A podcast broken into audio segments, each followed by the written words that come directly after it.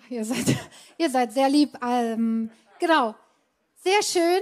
Heute ist ein, ein Sonntag, äh, der voller äh, kleiner Goldstücke, sage ich jetzt mal, äh, so ist. Ähm, und damit wir den Faden heute nicht verlieren, habe ich was aus dem Homeschooling mitgebracht. Bin jetzt voller Experte, voller Lehrer zu Hause. Äh, und zwar habe ich gedacht, komm, wir schreiben mal mit heute. Und äh, ihr könnt auf der Flipchart verfolgen, wo wir gerade so ungefähr sind. Und zwar sage ich, ich gebe euch mal einen groben Überblick. Agenda, Agenda 2021 heute. Ähm, ja, ich habe eine Geschichte mitgebracht, die nicht ich geschrieben habe, sondern äh, die Bibel, die Jesus erzählt, steht in Lukas 15. Ich habe euch äh, einen, äh, ein Goldstück, ein Bible Nugget, wie wir so schön sagen, eine Erkenntnis aus der Bibel, die für mich heute noch so eine Relevanz hat, die habe ich euch mitgebracht. Die hat etwas zu tun mit einem Mantel. Ich habe euch eine zentrale Frage mitgebracht, einfach die kannst du mitnehmen nach Hause, sie konservieren oder hier beantworten, wie auch immer du willst. Und ich habe eine Lebensweisheit aus meinem ach so tollen Leben mitgebracht für dich. Vielleicht bringt sie dich auch an der einen oder anderen Stelle weiter. So, das gehen wir durch, okay? Gut, du kannst dich bereit machen, äh, zu Hause auch Stift und äh, Handy oder was auch immer du hast zum Mitschreiben zücken.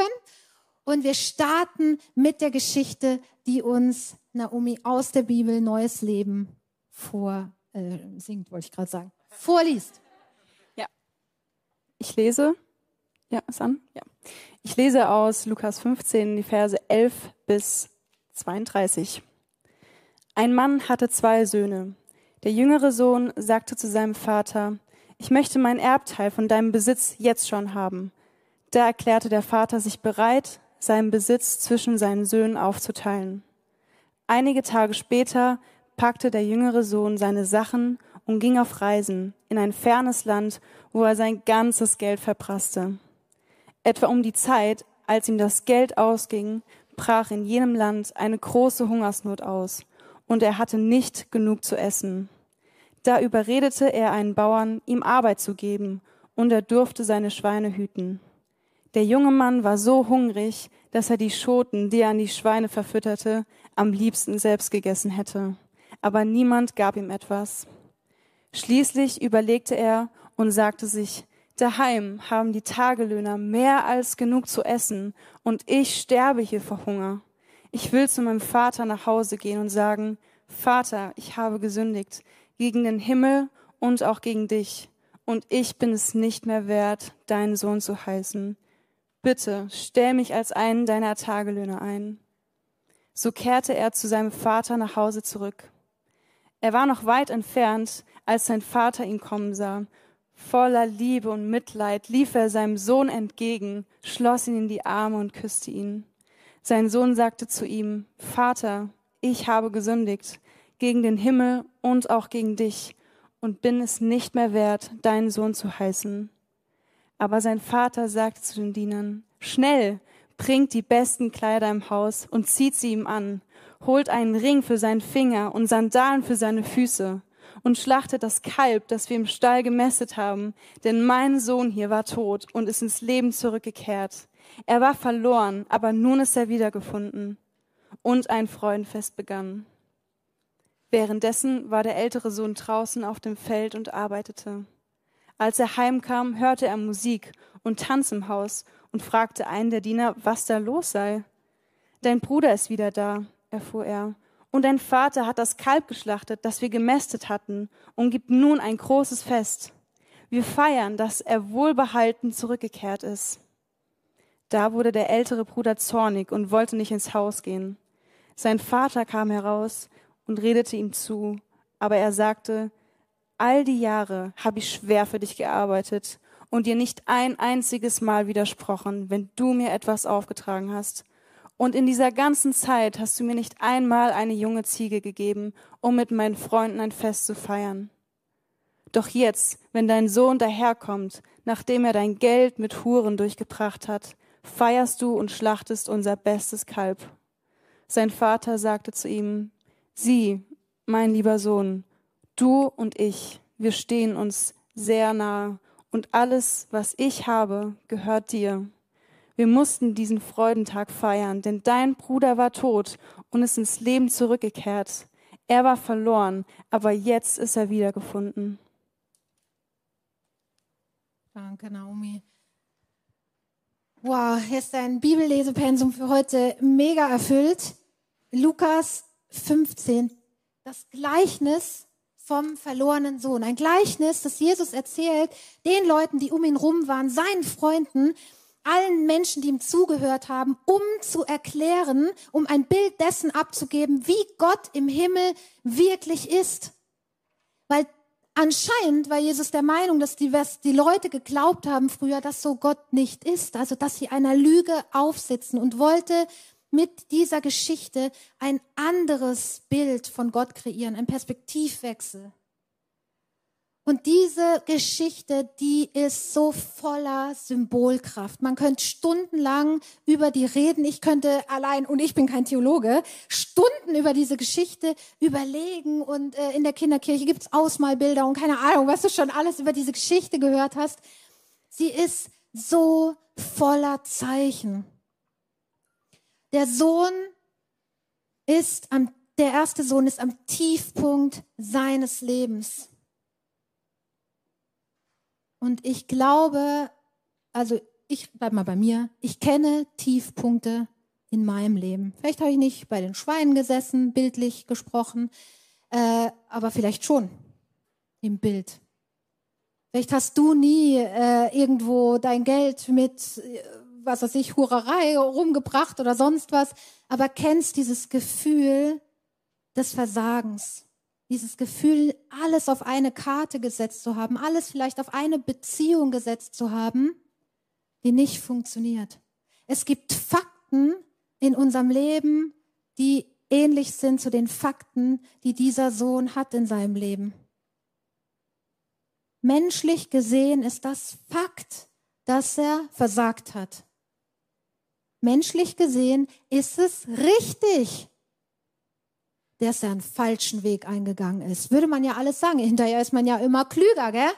Und ich weiß nicht, ob du so einen Vater hast, vielleicht hast du so einen Vater, der das Gleiche getan hätte, der auf dich zuläuft und sagt, Sohn, egal wie arg, Tochter, egal wie arg du versagt hast, er schließt dich in die Arme, küsst dich und gibt dir alles, was du brauchst. Vielleicht hast du aber nicht so einen Vater, bist du nicht mit so einem Vater aufgewachsen, wie viele wahrscheinlich von uns, weil ich glaube, rein menschlich betrachtet ist die erste Reaktion, die man erwarten würde, so, aha, hey, was soll ich sagen? Jetzt kommst du an.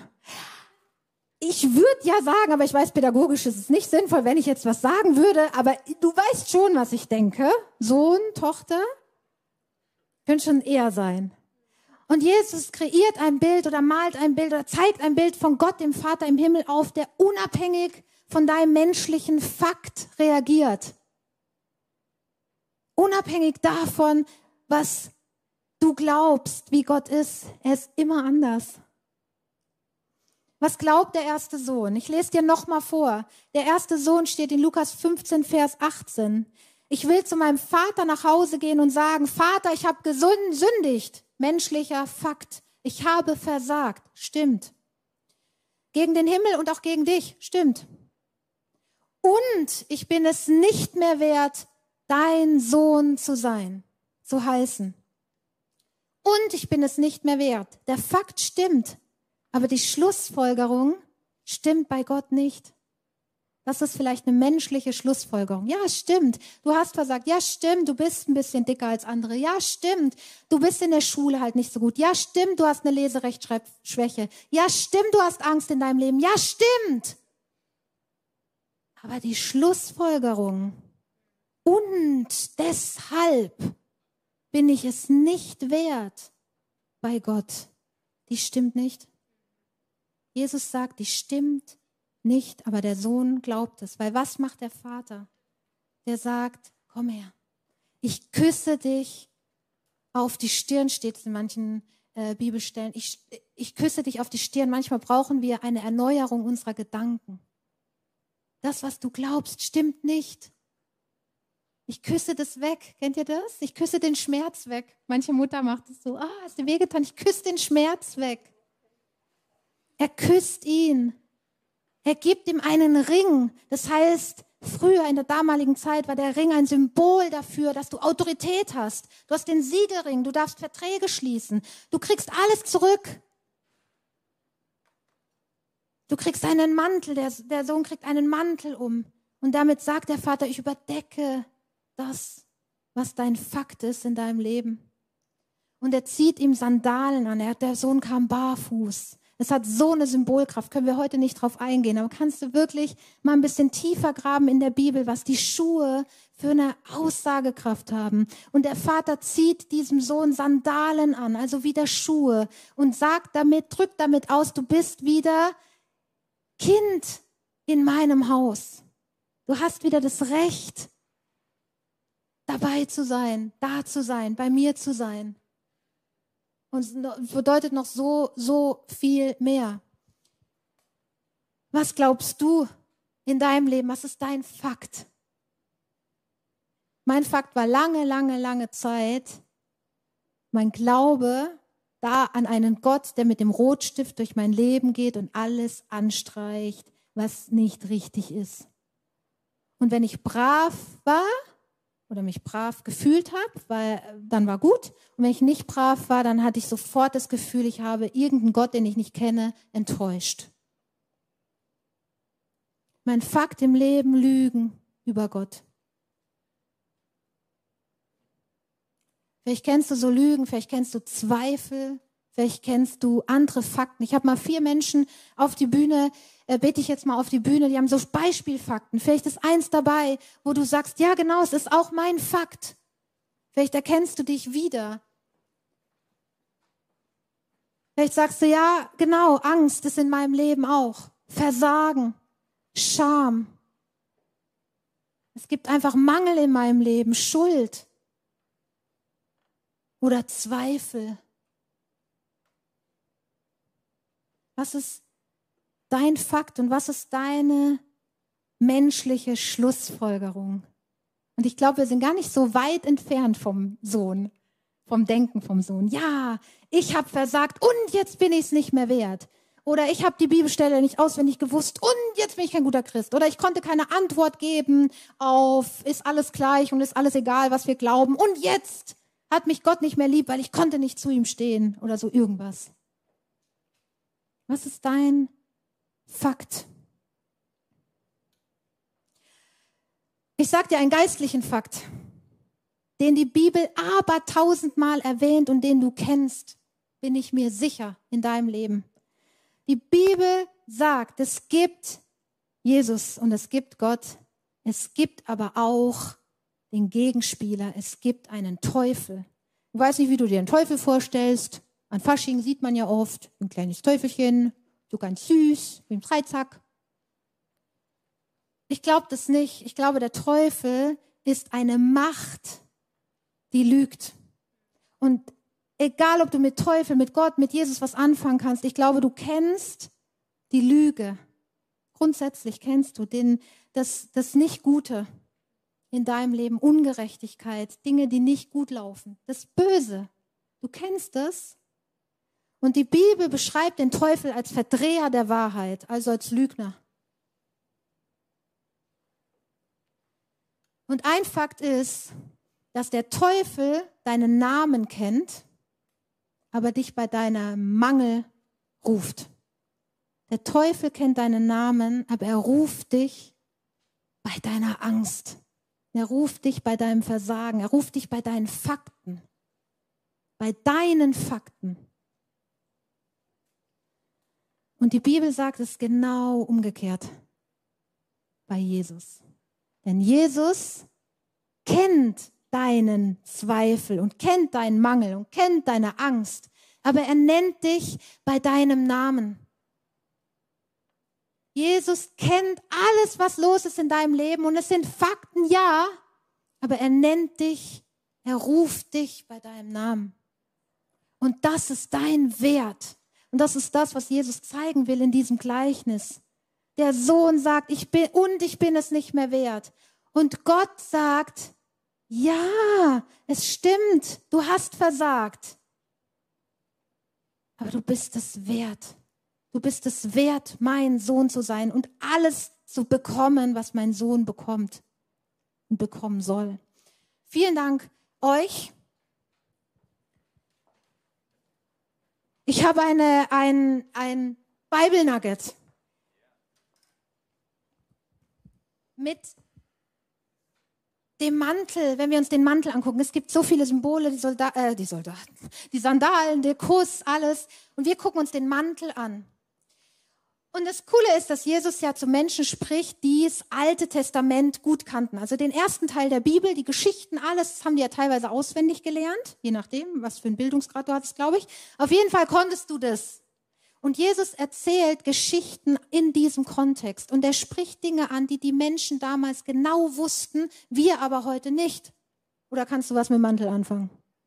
Also, geht so. Mantel. Genau. Es steht nämlich schon im Alten Testament, in Jesaja 61, 10 kannst du mitlesen. Der Mantel wird da schon genannt. Und die Leute wussten, wenn, der Je wenn Jesus vom Mantel erzählt, welchen Mantel der meint.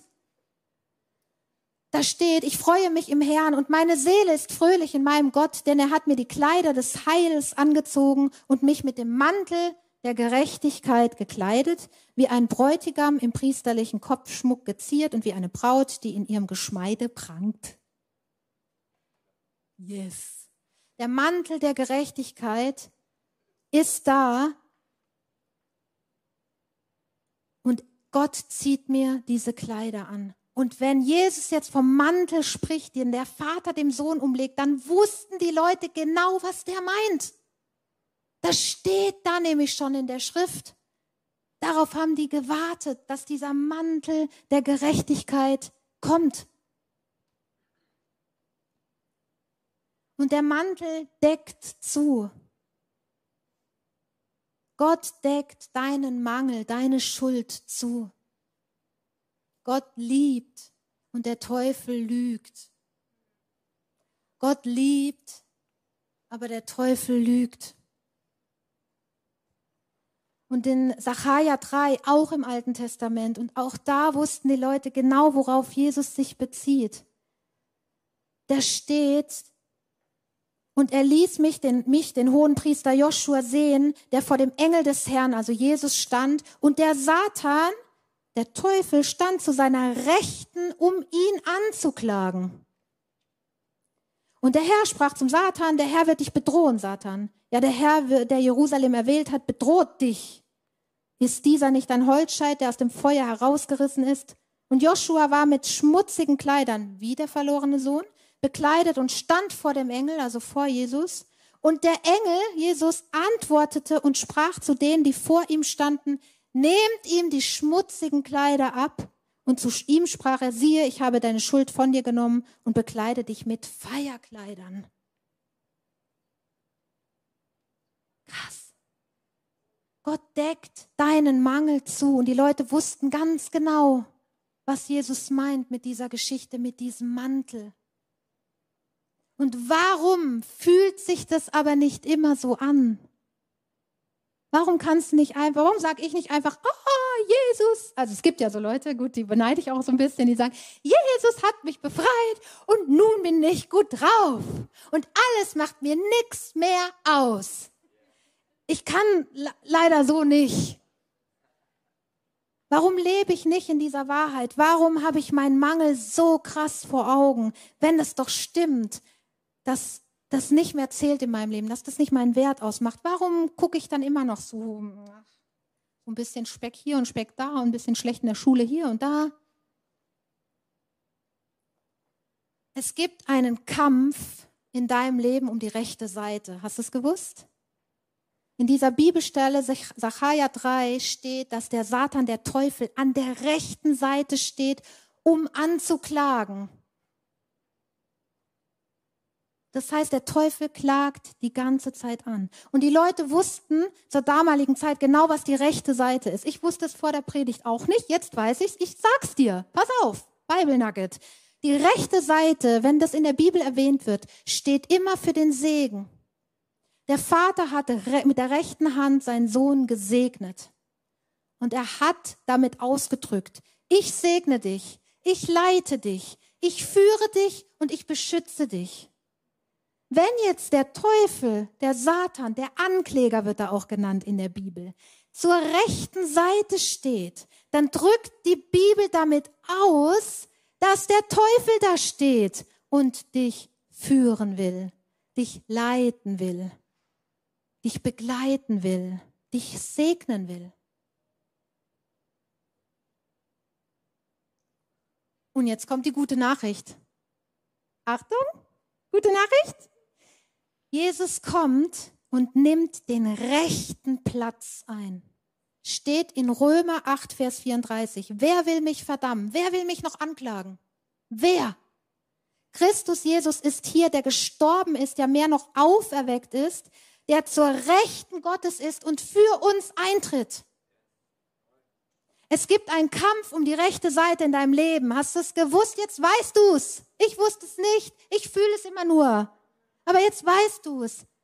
Die Frage ist, wem glaubst du? Stellst du dich unter die rechte Seite des Teufels, ich nenne es wie es ist, wie es die Bibel nennt, des Anklägers und lässt dich segnen, dich führen, dich begleiten? Oder stellst du dich unter die Seite, die rechte Seite von Jesus, der führt dich eintritt? Das heißt, der führt dich bittet. Und da hast du noch nichts performt in deinem Leben. Gar nichts. Gar nichts. Weil Jesus macht Folgendes. Er kennt deinen Mangel ganz genau, aber er nennt dich bei deinem Namen. Und bevor du irgendwas auf, in deinem süßen, kleinen, großen Leben gemacht hast, bevor du irgendwas gemacht hast, hattest du schon einen Namen. Da hast du mal gerade mal geschrien, das war's. Das war deine große Performance im Leben. Dann hattest du schon einen Namen.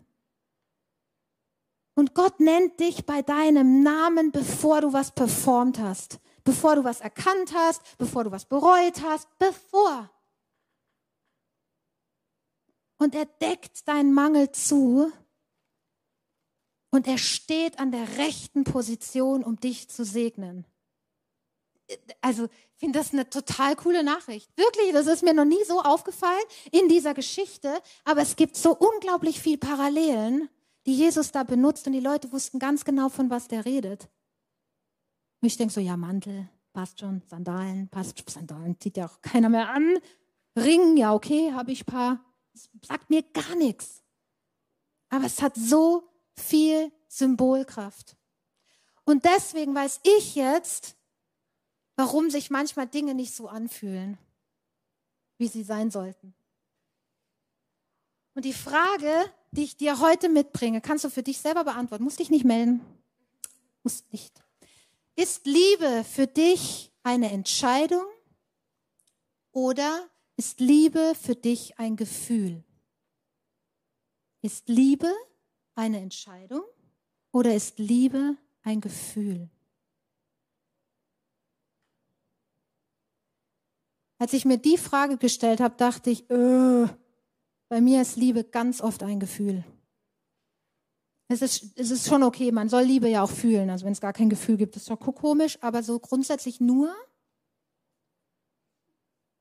Ich glaube zutiefst wirklich, ich glaube, dass die Geschichte aussagt, dass Gott sich für dich und mich entschieden hat unabhängig davon, wie du dich fühlst oder welche Lügen du gerade glaubst oder wie es dir geht, ob du super fröhlich die Hand heben kannst bei den gesungenen Gebeten oder ob du super cool äh, christlich reagieren kannst, wenn einer dir komisch kommt. Egal. Jesus hat sich für dich entschieden. Und du kannst zurückentscheiden. Du musst es nicht fühlen. Deswegen, wenn du eine Entscheidung für Gott triffst, dich auf die rechte Seite, unter diese rechte Segenshand zu begeben, dann musst du es nicht fühlen. Und du musst es noch nicht mal denken.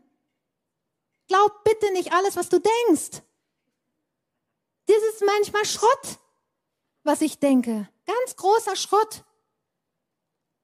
Es ist eine Entscheidung von Gott für dich bevor du was getan hast, bevor du performt hast, bevor du abgenommen hast, bevor du zugenommen hast.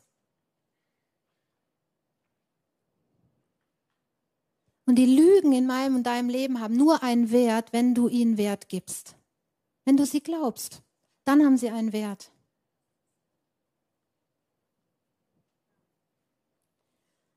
Der zweite Sohn, auf den gehen wir jetzt nicht so ewig ein. Eine Minute acht habe ich noch. Ich überziehe ein bisschen. Ihr könnt ja noch. Der zweite Sohn lebt in diesem Haus und macht das Gleiche wie der erste Sohn. Er geht in die Isolation. Ach, ich mache es mit mir aus. Ich mache mein Leben mit mir aus. Ich performe, dann geht's mir gut. Ich bin schön brav, dann ist Gott zufrieden. Ich mache schön meinen Dienst in der Kirche, dann kann ich was vorweisen. Ich möchte dir ein persönliches Beispiel erzählen aus dem letzten Jahrhundert, wollte ich sagen, aus dem letzten Jahr, äh, am Anfang vom Jahr. Also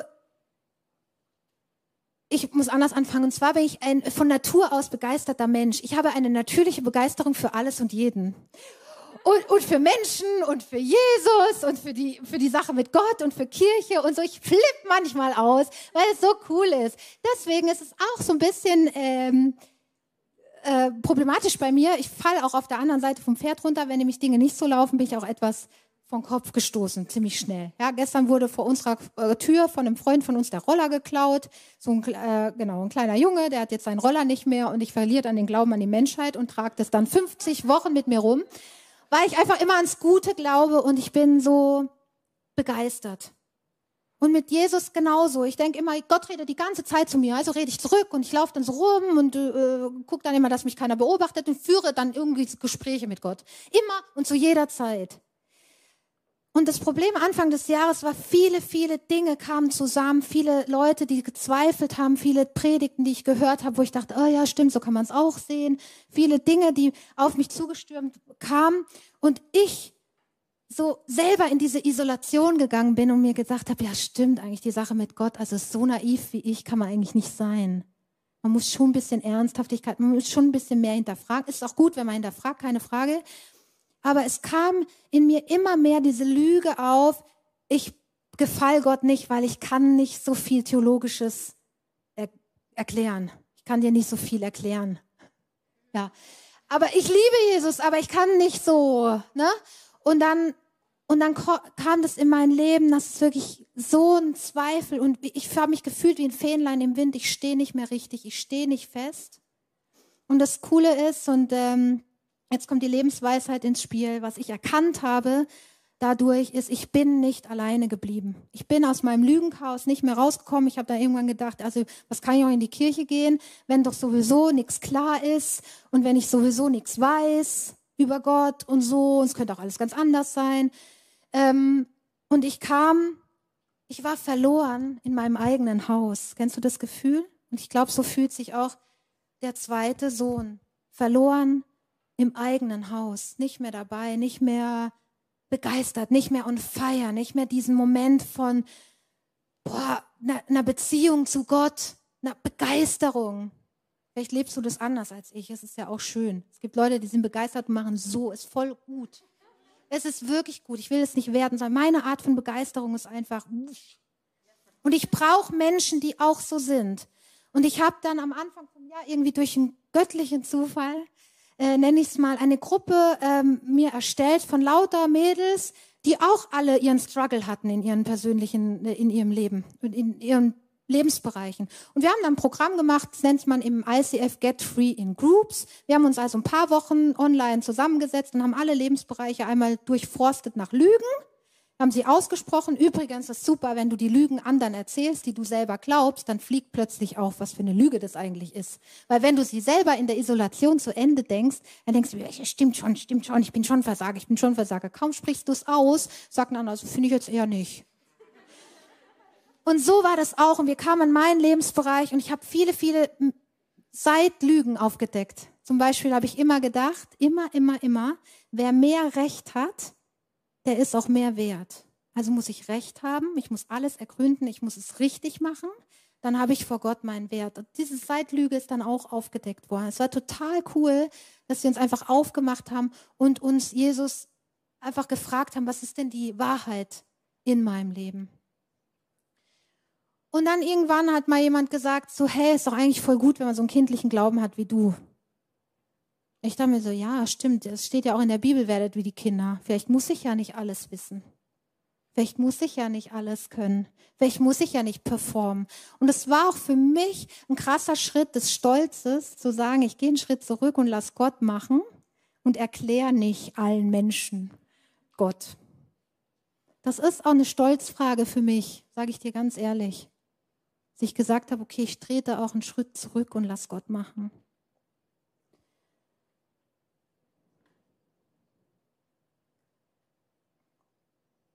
Was ist, wenn Gott in dein Leben kommt und mit deinem Fakt im Leben aufräumt? Das kann ich dir zeigen anhand der vier Menschen, die äh, wunderbarerweise nochmal auf die Bühne kommen.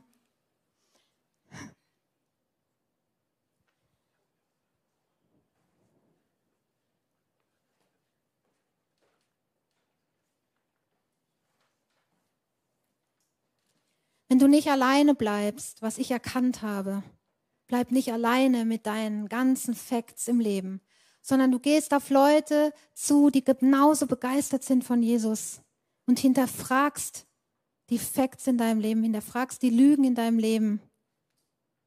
Und du fragst, du gehst zusammen mit deiner Group, ob es ein Team ist, ob es eine Person ist, zusammen zu Gott. Dann sage ich dir eins, was Jesus macht, da bin ich 100% überzeugt. Jesus kennt deinen Mangel und er nennt dich bei deinem Namen. Jesus kennt deine Angst und Josué, wie spricht man es aus? Josué, Josué, er nennt dich bei deinem Namen und dein Name heißt, Gott ist meine Rettung, Bringer der Wahrheit. Was für ein Perspektivwechsel, oder? Gott ist meine Rettung, Bringer der Wahrheit. Ja, ich habe Angst. Aber Gott ist meine Rettung. Das ist die Schlussfolgerung. Nicht, jetzt bin ich es nicht mehr wert. Daniel, dein Name bedeutet, Gott ist mein Richter. Deswegen bin ich urteilsfähig. Ich bin urteilsfähig. Ja, ich habe versagt in meinem Leben. Ja, ich bin kreuz und quer gegangen vielleicht in meinem Leben. Aber ich habe einen Namen. Ich habe eine Stärke, ich habe eine Kraft. Loren, dein Name bedeutet Kriegerin, Stärke von Gott. Krass. Was bedeutet dein Name? Weißt du's? Schlag nach, geh forschen. Es ist kein Zufall, dass du heißt, wie du heißt. Gott hat was in dich reingelegt. Er sieht deinen Mangel aber er deckt ihn zu mit dem Mantel der Gerechtigkeit und er nennt dich bei deinem Namen, Noemi. Dein Name, Naomi, oh, jedes Mal. Naomi, dein Name heißt wunderbare Erneuerung, voller Vertrauen.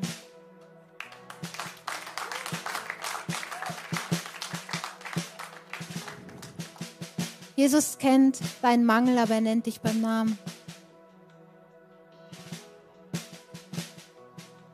Egal, ob du heute der erste Sohn oder der zweite Sohn bist oder kein Sohn, eine Tochter.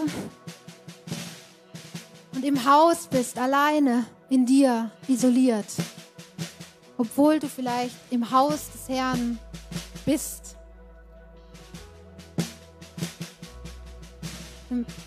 Lade ich dich ein, heute nochmal dich diesem Gott hinzugeben wie, wie machen wir das hingeben? Es klingt so, als müsstest du dich jetzt auf den Boden legen und sabbern oder was. Nein, hingeben heißt dein Herz aufmachen.